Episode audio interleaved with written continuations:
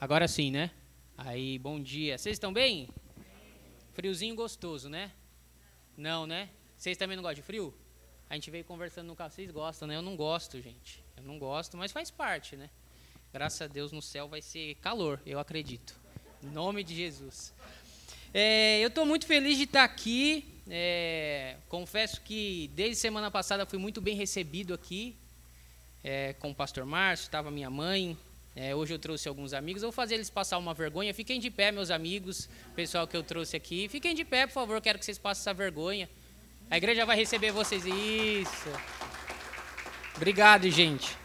Eu prometi para mim que eu faria eles passar vergonha e, e cumprir. E para mim é motivo de grande alegria. Obrigado, irmão. Deus abençoe. É motivo de grande alegria estar aqui com vocês nessa manhã. É, eu vi, participei, mesmo de longe, o processo de transição, de reconstrução dessa casa e eu estou muito feliz. Eu estava de longe, estava no campo missionário, o, o pastor Márcio me mandava as fotos, falava: Olha o que a gente está fazendo em Poá, e eu queria muito estar tá aqui, mas Deus sabe de todas as coisas, preparou o momento certo para a gente estar tá compartilhando, aprendendo da palavra dele. Como o Marcinho comentou semana passada, ele quase que me apresentou aqui, né? Jogou, jogou, né? Falou: Se vira aí, resolve aí.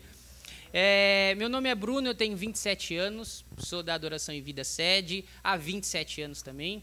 Cresci nesse ambiente, como ele comentou. É, cresci em um berço evangélico, mas o berço era evangélico, eu não era muito. Eu fui me tornar ao longo da minha caminhada, porque a gente precisa tomar a nossa própria decisão. Não sei se vocês concordam, mas é, a gente precisa é, eu entendi depois de um certo momento da minha vida que eu servia aos, ao Deus dos meus pais, o Deus que minha mãe servia, o Deus que o meu pai servia, mas chegou um momento da minha vida que eu precisava ter uma experiência pessoal com Deus. Eu precisava tomar minha decisão de realmente reconhecer Deus, ter experiência com Ele, caminhar com Ele, e eu fui fazendo isso ao longo da minha trajetória. É, em 2013 foi essa, essa grande experiência, foi um divisor de águas na minha vida. É, Deus me fez um convite e eu aceitei. Eu fui morar na Argentina, fazer uma capacitação ministerial ali no Instituto Mission, onde o Léo está estudando, o Léo do Marcelo e da Dani. Eu fui lá em 2013, aceitei esse convite de Deus e ali foi um divisor de águas na minha vida. Eu realmente conhecia Jesus de uma forma que eu não havia conhecido. Eu experimentei Jesus de uma maneira que eu não havia experimentado eu aprendi sobre identidade, sobre propósito, me capacitei, fiquei um ano, me formei e voltei para servir a igreja local. Só que tem uma mistura no meu coração, pastor. Eu amo a igreja local, mas eu amo missões também. E aí eu vivo sempre nesse, nesse embate com Deus. É para ir? É para ficar? É para onde o Senhor está me enviando? É para ficar na igreja local? Eu vivo esse, esse, essas, esse dilema. É isso aí, eu vivo esse dilema. Eu amo a igreja local, eu amo servir, eu amo chegar cedo na igreja, arrumar as cadeiras, colocar copo de água, servir a galera que está ministrando, mas eu amo também estar tá no campo missionário, evangelizando, fazendo com que as pessoas tenham um relacionamento profundo com Deus. E no ano de 2019, Deus me mandou, falou tem um, um outro convite para você. E ele sabe que eu aceito. Esse, é, esse, esse é o grande dilema. Ele lança o convite, ele sabe que eu vou aceitar. E eu estava trabalhando, estava na faculdade, estava servindo o Ministério de Jovens junto com o Denis, e Deus falou: vai, vai para longe agora. Vai lá para o interior de São Paulo servir junto com a base do Giovanni Si. Não sei se alguém já ouviu falar. Peça Jardim do Inimigo. E aí eu falei, Deus, mas eu só fazia umas pecinhas de teatro na igreja, o que, que eu vou fazer lá? Sou artista, sou ator profissional. Deus falou, vai. Então tá bom, fiz o processo de seleção, passei, falei, nem sei como, mas eu passei. E me vi lá. Deixei emprego, deixei faculdade, deixei. Foi assim, coisa de 15 dias. Eu falei, Denis, estou fazendo o processo seletivo do Ministério do Giovanni Si. Depois de 15 dias, falei, Denis, estou indo. Numa quarta-feira eu me despedi de todo mundo, na sexta-feira eu já estava lá. E também foi um período muito muito especial de Deus na minha vida, assim. Eu aprendi coisas tremendas, eu pude servir a igrejas em, aqui na região de São Paulo, interior de São Paulo, Grande São Paulo, e foi uma experiência tremenda de Deus, e a arte entrou no meu coração como como uma bomba, assim. Eu sempre fui envolvido muito com arte, com cultura, com entretenimento, mas eu percebo que Deus quer utilizar essa ferramenta para expandir o reino dele nesses últimos tempos, assim. Por isso que eu fiquei muito feliz semana passada em ver a apresentação das meninas aqui. Eu já quero levá-las para a sede já, para fazer a apresentação de Natal com a gente, porque é uma ferramenta que Deus nos deu. É, atualmente estou liderando o Ministério de Artes lá e é uma ferramenta que Deus nos deu poderosíssima para a expansão do evangelho, para edificar a igreja, para evangelizar, e nós acreditamos muito nisso. E quando o pastor Marcinho me lançou o desafio semana passada, eu falei: o que, que eu vou falar? Entrei no carro e já. Essa, esse dilema, o que, que eu vou falar? Só que sabe quando você sabe o que você tem que falar? Já aconteceu com vocês? E você fica procurando, procurando, procurando, mas você sabe o que Deus quer falar com você e quer utilizar a sua vida para falar também. E aí eu fui para casa e passou segunda-feira, eu falei: "Não, Deus, queria falar outra coisa". Deus falou: "Não fala isso. Compartilha isso". E, e eu estou vivendo esse período com Deus que todas as músicas que eu ouço, todas as pregações que eu assisto, nas pregações na adoração e vida, as conversas com, com os meus amigos, tudo gera em torno desse mesmo assunto. Eu falei, então é isso. É, mais do que a gente compartilhar experiências, é compartilhar a vida. Eu acredito muito nesse ministério de compartilhar a vida, de compartilhar aquilo que nós estamos vivenciando. Eu acredito que ninguém pode dar aquilo que não tem. Então, o que eu quero compartilhar com vocês parece um pouco contraditório, mas se eu for colocar um tema nessa mensagem é uma fé desconfiada. Meio contraditório, né, Paulo? Uma fé desconfiada. E eu quero mostrar um exemplo na Bíblia que eu acredito que muitos já ouviram essa história. Eu, eu pensei que o Paulo ia trazer minha pregação. Ele começou a falar de Abraão. Eu falei, não, Paulo, essa é minha pregação. Não fala, não, não continua. Mas é o Espírito. Eu falei, ufa, Tô, é o espírito alinhou, está alinhado. E falou sobre decisão e falou sobre Abraão. E quem aqui já ouviu falar sobre Abraão? Ou já leu? Ou está assistindo na novela Gênesis, igual eu? Eu estou assistindo, gente. Não é a Bíblia, mas é muito bacana como você vê algumas coisas que não estão nas escrituras. E a gente consegue ter um sentido um pouco mais real da coisa. Então, quem puder, toda semana, de segunda a sexta, às nove horas da noite, na, na Record. Não recebi fazer isso, não. É que vale a pena. Vale a pena. Você pode assistir uma outra coisa, assiste a novela Gênesis. E eles estão bem no momento dessa vida, no momento da vida de Abraão ali. Abraão já um senhor. E, e é muito interessante. Eu quero que vocês abram a Bíblia de vocês no livro de Gênesis, no capítulo 12. A gente vai falar sobre Abraão.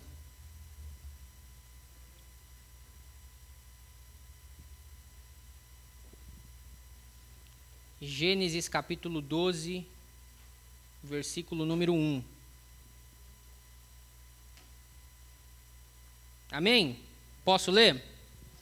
Então o Senhor disse a Abrão, naquele momento era Abrão ainda, não havia sido a, acontecido a transição do nome dele. Saiu da sua terra, sai da tua terra, do meio dos seus parentes e da casa de seu pai, e vá para a terra que eu lhe mostrarei. Farei de você um grande povo e o abençoarei Tornarei famoso o seu nome, e você será uma bênção. Abençoarei os que abençoarem, e amaldiçoarei os que amaldiçoarem. E por meio de você, todos os povos da terra serão abençoados. Partiu Abraão como lhe ordenou o Senhor, e foi Ló com ele. Então, nesse momento, Abraão recebe um convite de Deus. Ele recebe um convite, um chamado, e Deus lhe indica um caminho. E eu não sei você, mas se Provavelmente, se você está aqui nessa manhã, você também recebeu um convite de Deus para a sua vida. Um convite de Deus. E existe um, um propósito de Deus para a sua vida. Não sei se você acredita nisso, se já te falaram isso, mas existe um propósito de Deus na sua vida. E eu quero te falar esse propósito. Mesmo sem te conhecer, eu vou te falar o propósito de Deus para a sua vida. É que você caminhe com Ele todos os dias. Esse era o convite de Deus para Abraão. Caminhe comigo todos os dias.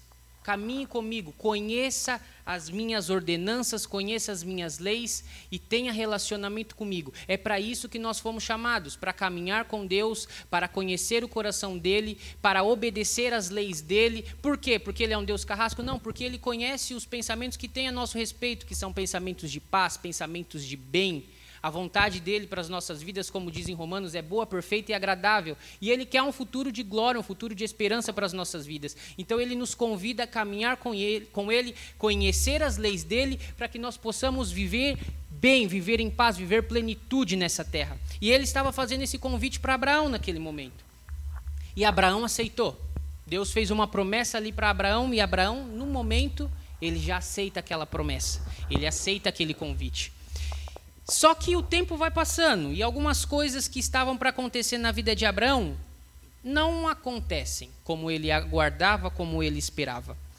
O tempo vai passando, Abraão vive, Abraão toma uma decisão importante, ele sai da terra dele, ele caminha em direção à terra que Deus mostrou, isso mostra a obediência de Abraão. Só que faltava ainda algumas coisas acontecerem. Deus falou sobre uma grande nação a partir de Abraão, e para isso acontecer, lhe faltava um filho. Que naquele momento, um homem com, nesse momento que Deus faz o convite para Abraão, ele tinha 75 anos, e Abraão não tinha filho. Então, Abraão começa a duvidar. Ah, acho que eu ouvi errado. Já aconteceu com alguém? Se você ouviu alguma coisa de Deus, aí você fala, acho que eu ouvi errado. Acho que eu emocionei, Paulo. Sabe? Você fala, acho que eu dei uma emocionada, acho que Deus não falou isso não, acho que eu entendi errado, interpretei errado. E essas dúvidas foram surgindo no coração de Abraão. Até que no capítulo 15, eu quero que vocês abram comigo no capítulo 15 do livro de Gênesis também. Abraão já estava talvez tomado por um pouco de, de incerteza, um pouco de dúvida. E aí Deus se revela novamente para ele, só que agora em sonho. Capítulo 15, a aliança de Deus com Abraão. Depois dessas coisas, o Senhor falou com Abraão numa visão, em algumas versões como um sonho. Alguém tem versão como sonho? Está na Bíblia de alguém? Não, está visão também, né? Não tenha medo, Abraão, eu sou o seu escudo. Grande será a sua recompensa. Mas Abraão perguntou: Ó soberano Senhor, que me darás? Se continuo sem filhos, e o herdeiro que eu possuo é Eliezer de Damasco. E acrescentou: Tu não me deste filho algum. Um servo da minha casa será o meu herdeiro. Então o Senhor deu a seguinte resposta: Seu herdeiro não será esse. Um filho gerado por você mesmo será o seu herdeiro. Levando para fora da tenda, disse: Olhe para o céu e conte as estrelas, se é que pode contá-las. E prosseguiu: Assim será a sua descendência. Abraão creu no Senhor e isso foi lhe creditado como justiça.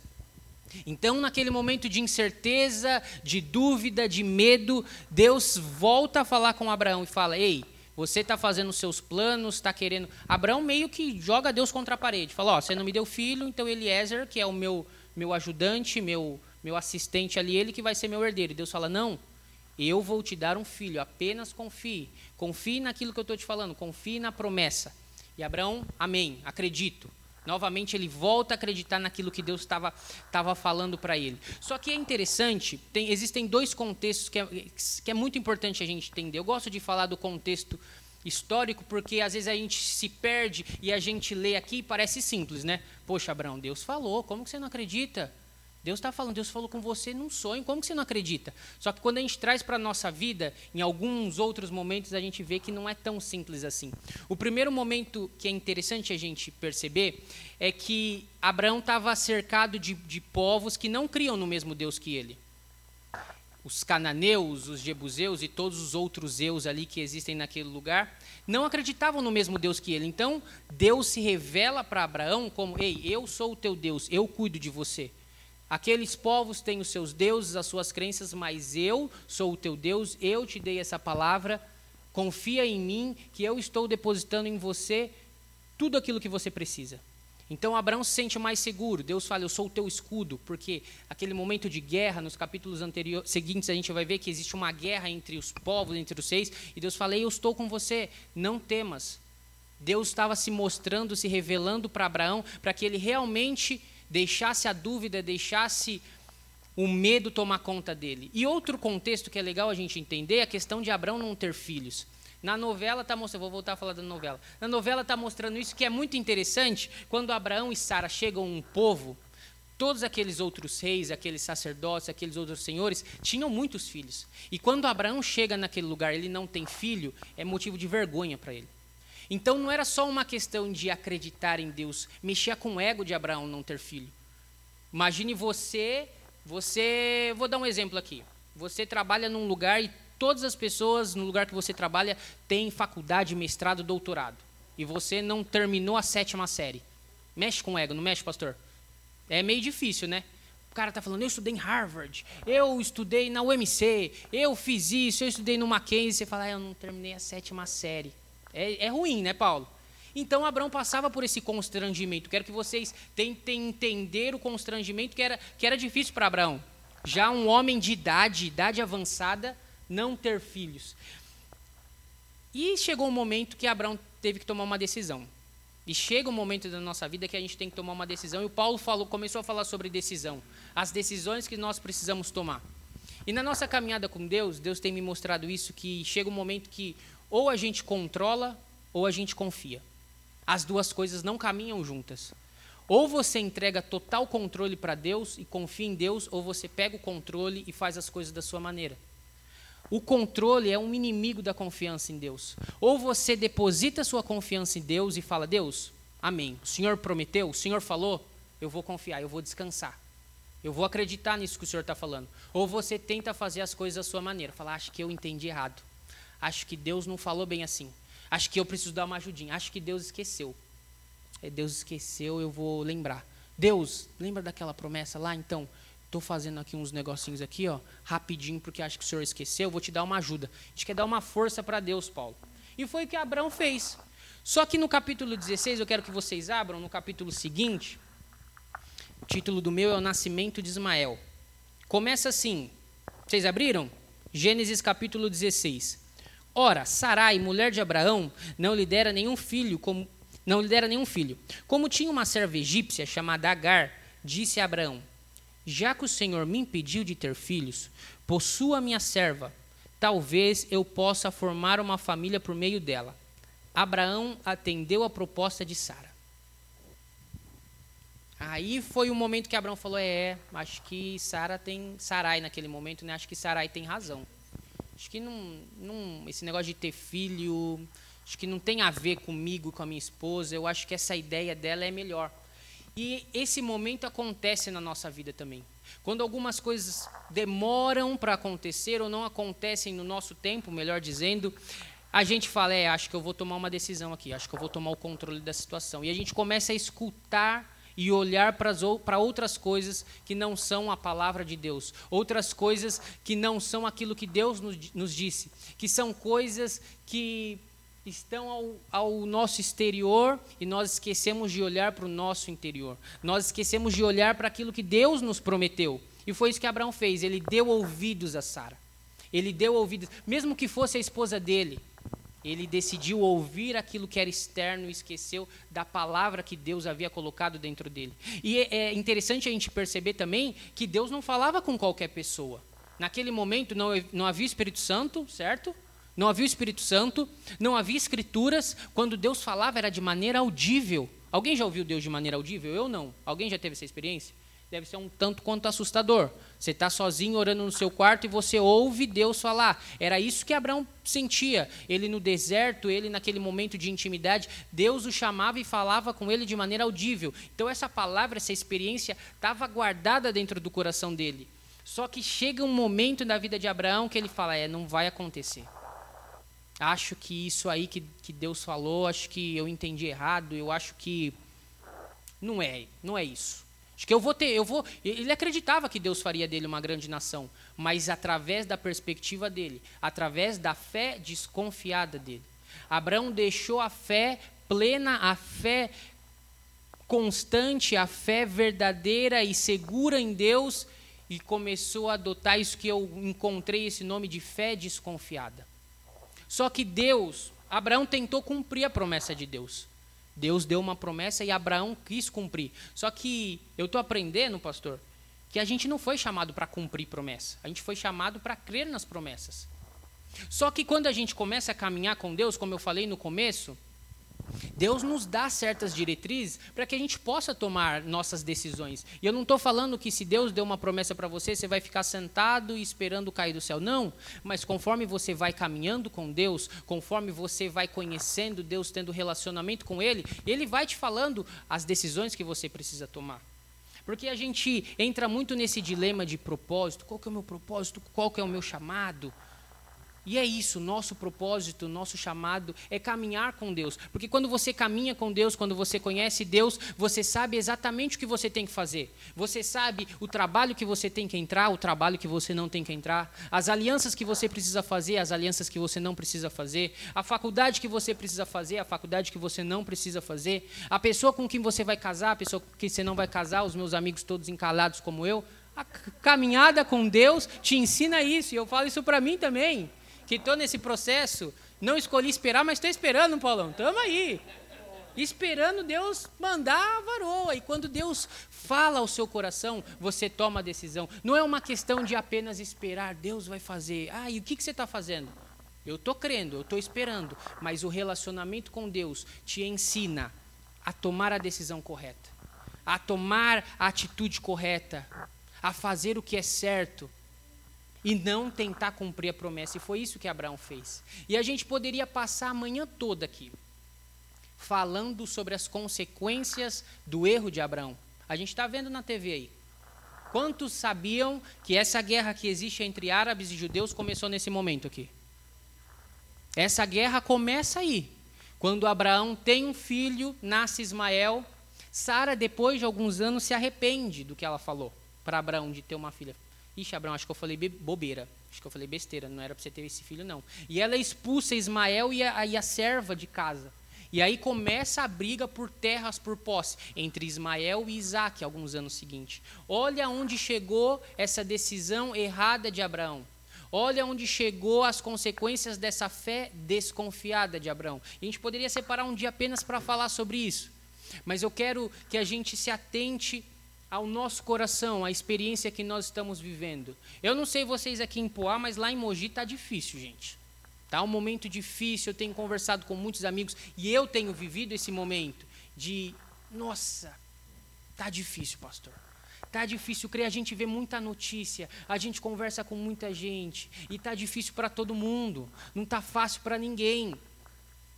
Só que aí eu me lembro das escrituras, eu começo a me lembrar das palavras das palavras que Deus nos traz. E eu estava conversando esses dias com o pastor Marcinho, e ele falou que quanto mais nós estamos cheios dessa palavra, mais nós nos lembramos nesses momentos de dificuldade, mais nós nos lembramos nesses momentos de desespero, de falta de esperança, e é isso que o mundo está vivendo. É isso que o mundo lá fora vive: a falta de esperança, o amor se esfriando, as guerras, as dificuldades, as lutas. E nós podemos apenas chorar com os que choram e sorrir com os que sorriem. Mas nós não podemos deixar que a esperança que existe no nosso coração se vá. Nós precisamos crer naquilo que o Senhor já nos prometeu, naquilo que Ele nos promete. Deus fez promessas ao coração de vocês, eu sei que sim. E Deus me falava quando eu, eu preparava isso: falava, Filho, eu coloquei promessas, eu coloquei sonhos no coração de cada um deles. E nessa manhã o que a gente precisa deixar que renasça é a esperança. É a esperança daquele sonho, daquele projeto que ele te deu. O sonho de poder viver uma vida totalmente diferente daquilo que você está vivendo. E eu não estou falando apenas de bens materiais, eu estou falando de viver realmente os planos e propósitos de Deus para a sua vida. Só que se a gente começa a olhar para aquilo que é externo, se a gente empresta os nossos ouvidos para Sara, como Abraão fez, se nós deixamos com que aquilo que é externo invada a nossa vida e tome conta do nosso ser, nós deixamos de ser apenas filhos e nós queremos tomar o controle. Nós queremos tomar as decisões. Aquilo que Deus está fazendo, nós queremos tirar o controle dele e fazer. Quem já passou pela experiência de estar tá dirigindo e tem alguém do seu lado e fica falando o que você tem que fazer. Alguém já passou por isso? É horrível. É horrível. E é isso que a gente faz com Deus às vezes. Não vira direita. Não freia. Não lombada. Não, não, vira aqui. Não, não, não, entra aqui. Ó. Entra aqui, entra aqui. Não, não, não, esse caminho é longo, Jesus. Não, não, não, não, vira aqui, vira, vira aqui. É horrível. É péssimo. E é isso que muitas vezes a gente tenta fazer com Deus. Não, não, Deus, vira aqui, ó, mais fácil, esse caminho é melhor. Não, Ele conhece os caminhos, Ele conhece, Ele sabe, Ele conhece a rota, Ele conhece a jornada. E muitas coisas nós temos que passar na pele, senão a gente não entende. É isso que eu estou passando, eu estou passando por esse momento.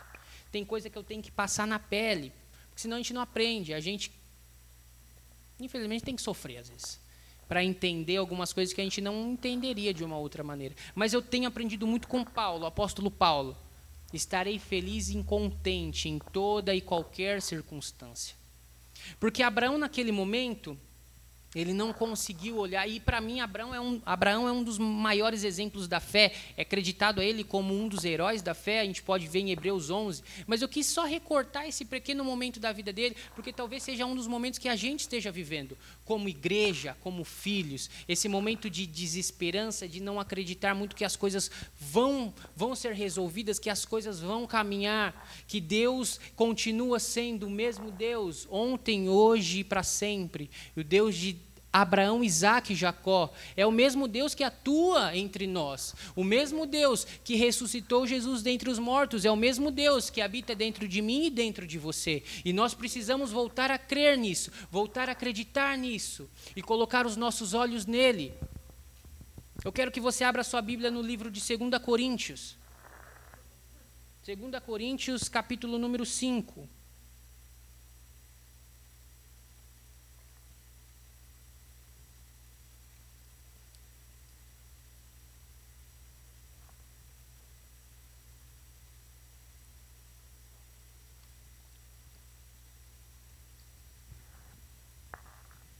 Denis, você que tem voz de trovão, lê aí para mim, 2 Coríntios 5, versículo 7.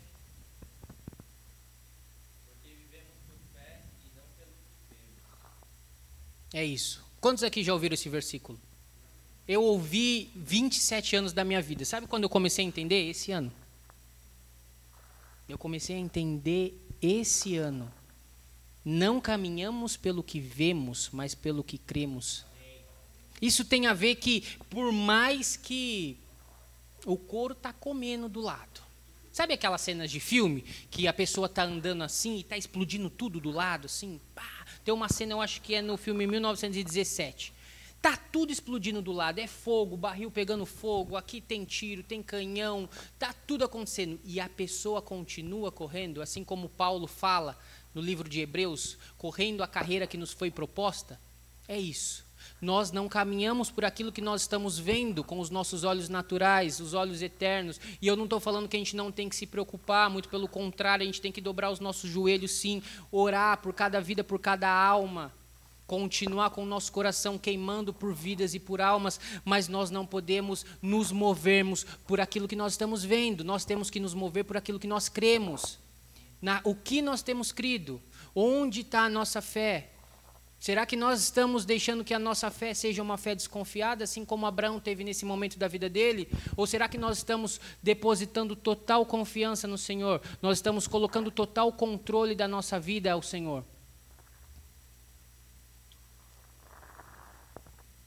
Onde nós estamos colocando os nossos olhos?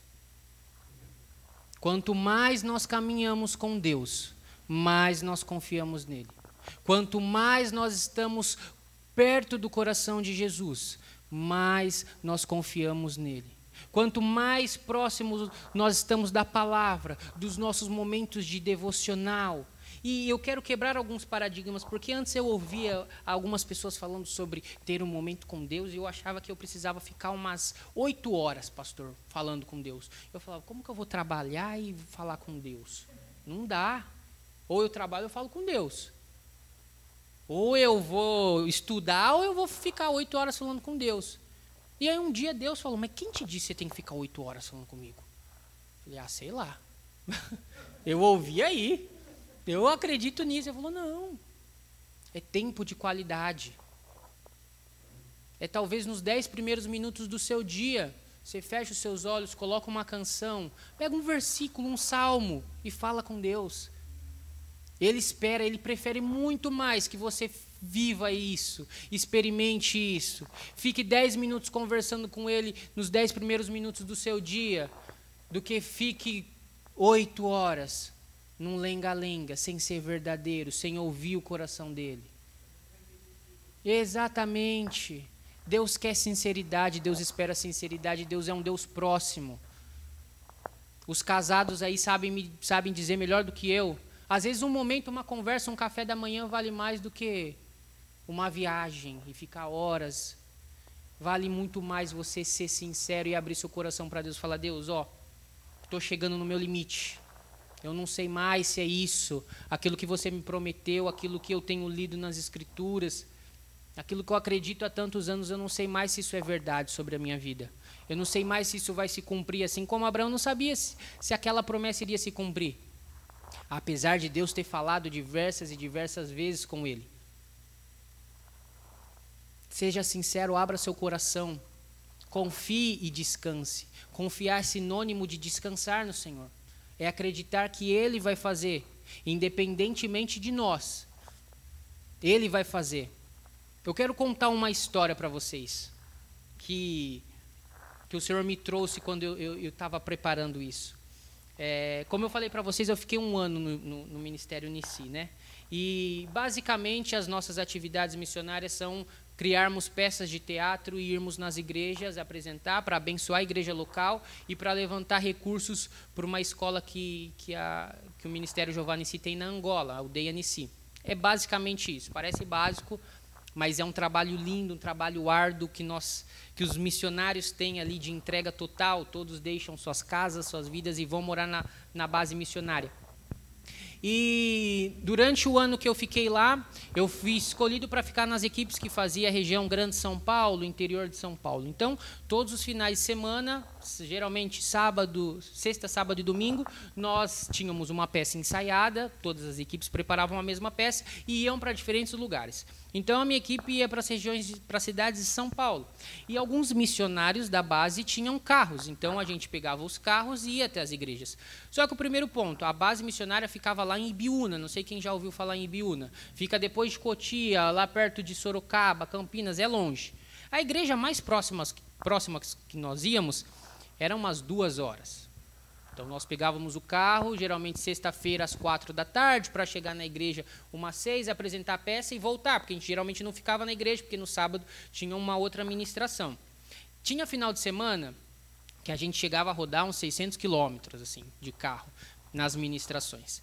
E na primeira equipe que eu fiquei, eu era o único motorista, o único que tinha habilitação. Então, Pegava o carro lá às 3, 4 horas da tarde, viajava uns 90, 100 quilômetros, chegava na igreja, a gente apresentava a peça e voltava para a base. Chegava duas horas da manhã para acordar no sábado e essa era basicamente a nossa rotina. E chegou um momento que eu percebi, teve um dia que eu estava eu tava a gente estava conversando com a equipe, né? É, não sei o que acontece comigo. Quando eu entro no carro, mesmo que eu esteja com muito sono, eu não durmo. Parece que liga alguma coisinha em mim assim, ó, e eu não tenho sono. E a gente estava conversando com um dos pastores, falou: Nossa, só você que dirige. É, pastor, o pessoal entra e dorme. E eu percebi isso, que dava 20 minutinhos de viagem, estava todo mundo da minha equipe dormindo, capotado, babando. Eu colocava a música no alto, assim, e o pessoal babando, dormindo. E que interessante. Passado um ano, eu fui para uma outra equipe também da região de São Paulo. E quem era o único motorista? Eu. É, eu ficava muito feliz. Falei, ah, Deus, está tratando meu caráter. Porque eu, eu gosto um pouquinho de dormir no carro, né? Quentinho, assim, sem costa, é uma delícia, né? E eu era o único motorista no carro. E teve um dia que eu tava, a gente estava voltando de uma viagem longa também, e eu coloquei uma música lá, estava falando com Deus, e Deus falou: olha para o lado, para as pessoas que estão do seu lado. E eu olhei, uma das meninas que estava no, no, no, banco do passageiro estava acordada, mexendo no celular, o pessoal de trás conversando. Eu falei, nossa Deus, eles não dormem. Por quê? Porque eles não confiam em você. Eu falei, é verdade, Deus. A minha equipe ficou um ano, a equipe do ano passado ficou um ano comigo, dava 20 minutos, estava todo mundo capotado. Por quê? Conforme eles foram viajando comigo e percebendo que Deus estava no controle, é claro, mas que eu era um, até que um bom motorista, eles descansavam. Eles não tinham medo. Medo nenhum. Então eles mexiam no celular cinco minutinhos, colocavam uma música no fone e capotavam. Mas aquela equipe nova, elas não me conheciam. Era a primeira vez que nós estávamos viajando juntos. E já fazia um, dois meses que a gente estava e elas não dormiam. Por quê? Porque não tinha caminhado comigo. Elas não confiavam, teoricamente, no, no motorista. Mas responde para mim. Se Deus me livre, elas tivessem acordado, um caminhão aparecesse na frente, ia adiantar estar tá acordado ou não? Não ia. Não ia, não ia adiantar nada. Se tivesse que acontecer alguma coisa, ia acontecer com elas acordadas ou não acordadas. Por que não descansar? Por que não Vou cochilar. Deus está no controle. E Deus me trouxe esse exemplo. Eu falei, uau. falei, Deus, às vezes eu não consigo dormir no carro com você. Às vezes eu não consigo descansar. eu fico olhando, querendo entrar numa outra rua, olhando no celular para ver se está chegando. Será que está perto? Será que não está? Eu lembro que as meninas no começo, a equipe ficava perguntando: já está chegando? Já está chegando? Já está chegando? Chegou um tempo que nem perguntava mais. Queria que viajasse mais para poder dormir. Porque confiava, porque sabia quem estava no controle. E é isso que Deus espera da gente. Que a gente descanse, apenas descanse. E não tenha mais uma fé desconfiada, que muitas vezes quer tomar conta do nosso coração que muitas vezes quer tomar conta da nossa vida e a gente quer tomar o controle e falar, eu vou fazer da minha maneira. Mas eu quero trazer essa manhã para a gente que o controle é inimigo da confiança. Ou nós confiamos no Senhor, ou nós tomamos o controle. Nós não conseguimos fazer a a, a, um, as duas coisas ao mesmo tempo. Eu não consigo entregar o volante do carro para Deus e confiar. Ou eu deixo que Ele dirija, ou eu fico falando na orelha dele. Vira aqui. Não, vai devagar. Tá demorando? Vai chegar? Quando já tira o filme do Shrek, que o burrinho fica perguntando? Já chegou? Já chegou? Já chegou? Já, e às vezes a gente faz a mesma coisa com Deus. Deus está chegando. Deus está chegando. Descansa, gente. Põe uma música no rádio. Conversa com Deus. Dorme. Deixa que Ele conduza. E Ele vai indicando os passos que nós temos que tomar. Ele vai dizendo as direções que nós temos que tomar, as decisões que nós temos que tomar. É Ele que faz. Quando a gente olha depois em Hebreus, Paulo falando de Abraão, lhe foi acreditado como justiça a fé que ele teve em Deus, porque nesse momento que ele aprendeu e percebeu que ele fez algo que não agradou o coração de Deus, ele nunca mais voltou a ter uma fé desconfiada no Senhor. A ponto de, quando o filho da promessa chega, quando Isaac chega, aquilo que ele mais desejava, desejava chega, Deus fala, sacrifica. Ele não tem um pingo de dúvida. E ele estava totalmente disposto a sacrificar Isaac, porque ele aprendeu com aquela escola, aquele momento daquela fé desconfiada dele. Ele aprendeu com aquilo e falou: Eu nunca mais vou desconfiar daquilo que Deus está me falando. Ele tomou essa decisão no coração dele falou: Eu nunca mais vou desacreditar, eu nunca mais vou ter uma fé desconfiada daquilo que Deus está me chamando para fazer. E quando Deus fala, sacrifica Isaac, o que, que ele faz? Isaac, vamos. Pai, o que, que a gente vai fazer? Um sacrifício, um altar de sacrifício. Em nenhum momento ele hesita. Em nenhum momento ele fala, ai Deus, mas não era o filho da promessa? Por que, que eu vou ter que sacrificar? Não. Eu aprendi. Eu aprendi naquele momento, naquela dificuldade. Fiz algo que não agradou o Senhor, tive uma fé desconfiada. Eu nunca mais vou deixar de crer nas promessas do Senhor. Eu nunca mais vou deixar de acreditar e ouvir a voz de Deus. Se Deus está me chamando para sacrificar, eu vou sacrificar. Eu quero que você feche os seus olhos nessa manhã. Eu não quero me estender. Eu quero que, que essa mensagem fique no nosso coração. Eu não sei o que você tem passado, eu não sei como tem sido a sua, a sua jornada, eu não, tem, não sei como tem sido a sua caminhada com Deus. Talvez você já esteja nessa caminhada há longos e longos e longos anos. Talvez exista um, uma palavra do Senhor que você conheça literalmente, que você sabe, uma promessa dele só que está difícil, algumas coisas ainda não aconteceram. Algumas coisas ainda não aconteceram da maneira que você esperava, no tempo que você esperava. E essa mensagem fala muito comigo. Quem me conhece, meus amigos, sabem que eu sou muito sonhador, eu tenho muitos planos, muitos projetos. E quando chegam essas notícias, essas coisas em que parece que não tem fim, essas dificuldades, essas tribulações, isso mexe muito comigo. Mas aí eu tenho que voltar para a palavra, eu tenho que voltar para o meu momento com Deus.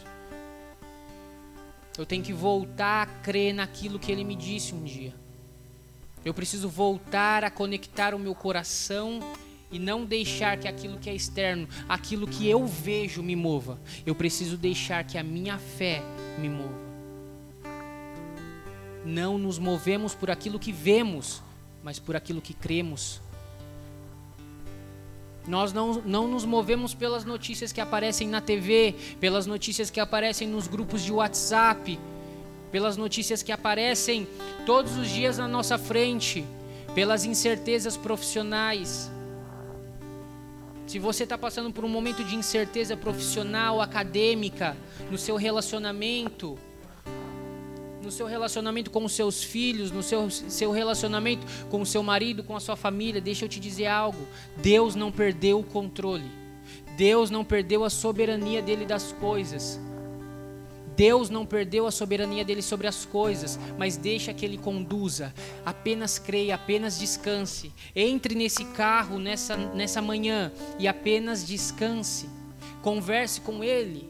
Converse com ele e que essa sua fé seja acreditada à sua vida como justiça, como um momento marcante na sua vida como um momento em que você realmente aprendeu a confiar e descansar no Senhor que a fé desconfiada seja deixada de lado e que realmente possamos crer plenamente em Jesus, naquilo que Ele nos chamou para fazer, naquilo que Ele nos convida todos os dias, naquilo que Ele nos convida todos os dias creia somente nas palavras do Senhor, se apegue às Escrituras. É aqui, no, aqui que nós temos vida, vida em abundância, esperança. É através das Escrituras, através das palavras, aquilo que o Senhor já nos deixou para que cremos. Às vezes eu vejo muita gente falando: Ah, mas eu não ouço a voz de Deus. Quanto tempo temos investido em ler a palavra, as escrituras? É aqui que está a voz do Senhor, é aqui que Ele nos dá direções, é aqui que Ele nos dá diretrizes, aqui que Ele nos ensina, é através da palavra dEle que nós somos alimentados, é através da palavra dEle que nós crescemos, amadurecemos. Quanto tempo temos investido em ouvir as palavras, em ler as escrituras? E eu não estou falando de passarmos horas e horas e horas apenas lendo a palavra, eu estou falando de vida, de caminhar com Jesus todos os dias. É você ter um tempo com Ele de manhã e quando chegar no seu trabalho você está conversando com Ele. Você coloca uma música e você se conecta com Ele. Você está lavando a louça e você fala com Ele. Você está dirigindo e você está falando com Ele. Uma das traduções no momento que Jesus nos envia para a grande comissão de ide por todo mundo e pregai o evangelho, ele não está falando para deixarmos de fazer tudo o que fazemos e ir para as nações pregar o evangelho. Se Deus te chamou para isso, amém. Mas quando ele fala ide, ele está falando ide pelo seu trabalho, ide na padaria, ide no mercado. Ide na faculdade, aonde você estiver, seja um embaixador do reino de Deus. E apenas confie nele, Olha o que Paulo fala sobre Abraão, muitos anos depois. Pela fé, Abraão, quando chamado, obedeceu e dirigiu-se a um lugar que mais tarde receberia como herança, embora não soubesse para onde estava indo. Pela fé, peregrinou na terra prometida, como estivesse em terra estranha. Viveu em tendas, bem como Isaac e Jacó, cordeiros da mesma promessa pois ele esperava a cidade que tem alicerces, cujo arquiteto é e edificador é Deus. Pela fé, Abraão e também a própria Sara, apesar de estéril e avançada idade, recebeu poder para gerar um filho, porque considerou fiel aquele que havia feito a promessa. Depois desse momento que Abraão repensa e revê as atitudes dele, ele fala: Senhor, a minha confiança só pode estar em Ti. A minha confiança, os meus anelos, os meus desejos só podem estar no Senhor. E é isso que Ele nos espera. Ele espera de nós. Porque, olhem, depois que esse, desse momento, quando Paulo está falando sobre Abraão, por que, que Paulo não está mencionando esse mesmo momento que nós estamos falando? Deus me falava, porque eu não estou te olhando com os olhos humanos, eu não estou olhando as suas decisões agora, eu estou te olhando como a obra perfeita que eu já concluí na sua vida. Deus não está te julgando, Deus não está te colocando um rótulo sobre aquilo que você está fazendo nesse momento, mas pela obra completa que ele já fez, porque ele mesmo nos garante que ele é fiel para cumprir a boa obra que ele mesmo começou na minha e na sua vida. Ele é fiel para cumprir aquilo que ele começou nas nossas vidas. Então hoje ele não coloca sobre você um peso de culpa Ele coloca e derrama a graça dele, a misericórdia dele sobre a sua vida, para que a partir desse momento, a partir dessa manhã, nós possamos rever as nossas atitudes e realmente falar: Senhor, eu entrego o controle para ti. Eu entrego o controle exatamente como o Senhor espera, plenamente em ti. Eu não quero mais tomar o controle das decisões, eu quero apenas ouvir a tua voz e seguir mediante ao que o Senhor me disser para eu fazer. Eu quero apenas obedecer, eu não quero ser um cumpridor de promessas. Eu quero crer nas promessas. Eu não quero controlar, eu quero confiar.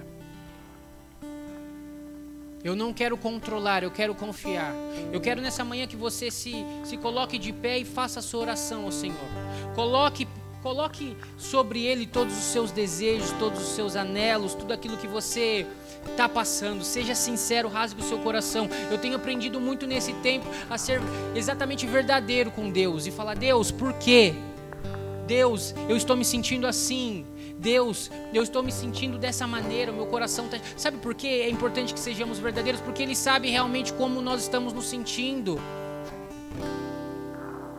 Em Salmos, o salmista fala ali que ele conhece o interior, ele conhece tudo aquilo que pensamos, ele conhece tudo aquilo que desejamos. Então, abra o seu coração e fale: Deus, eu estou me sentindo assim. Sabe aquela promessa, Deus? Às vezes eu acho que o Senhor esqueceu. Ele não se sente ferido. Ele não se sente menosprezado quando abrimos o nosso coração. Muito pelo contrário, ele não rejeita um coração quebrantado e contrito na presença dele. Fale aí em pensamento, Deus. Lembra daquele sonho, lembra daquela promessa que o Senhor fez. O Senhor sabe aquele desejo mais profundo do meu coração. Será que o Senhor esqueceu?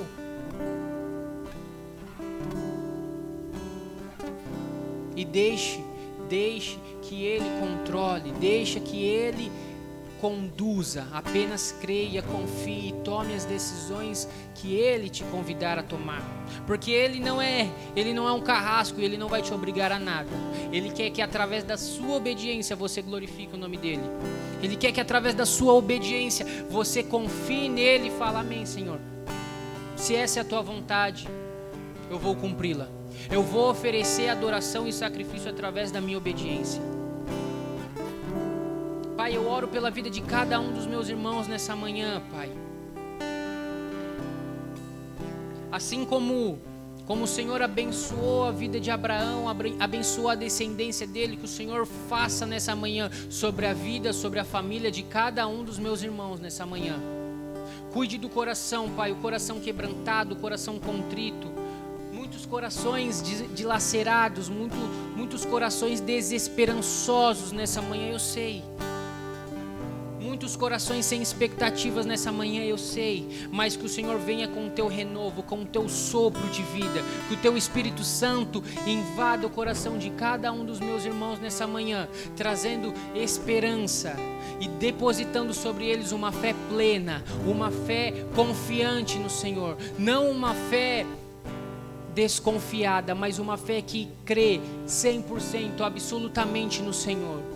Isso não quer dizer que não haverão dúvidas, porque nós somos humanos e estamos suscetíveis a isso sim, mas que no momento de tomar a decisão não sejamos controlados pelo medo, não sejamos controlados pelo, pelo desespero, não sejamos controlados pela desesperança. No momento de tomar a decisão, no momento de agir, sejamos controlados pelo Teu Espírito Santo, pela Tua fé, pela Tua esperança, aquilo que o Senhor já depositou em nós através do Seu Filho Jesus. Obrigado, Jesus. Obrigado por essa manhã. Obrigado por porque o Senhor sempre vem com o teu renovo, o Senhor sempre vem com, com a tua esperança, o Senhor sempre vem com as tuas palavras para nos dizer que sim, somos amados, para dizer que sim, o Senhor não perdeu o controle da situação. Nós te agradecemos, te louvamos. Nós te agradecemos nessa manhã. Comece a agradecer ao Senhor. Esqueça, esqueça esqueça os pedidos nesse momento. Apenas agradeça. Apenas agradeça e comece a trazer à sua memória aquilo que te dá esperança. Comece a lembrar os motivos que você tem para agradecer.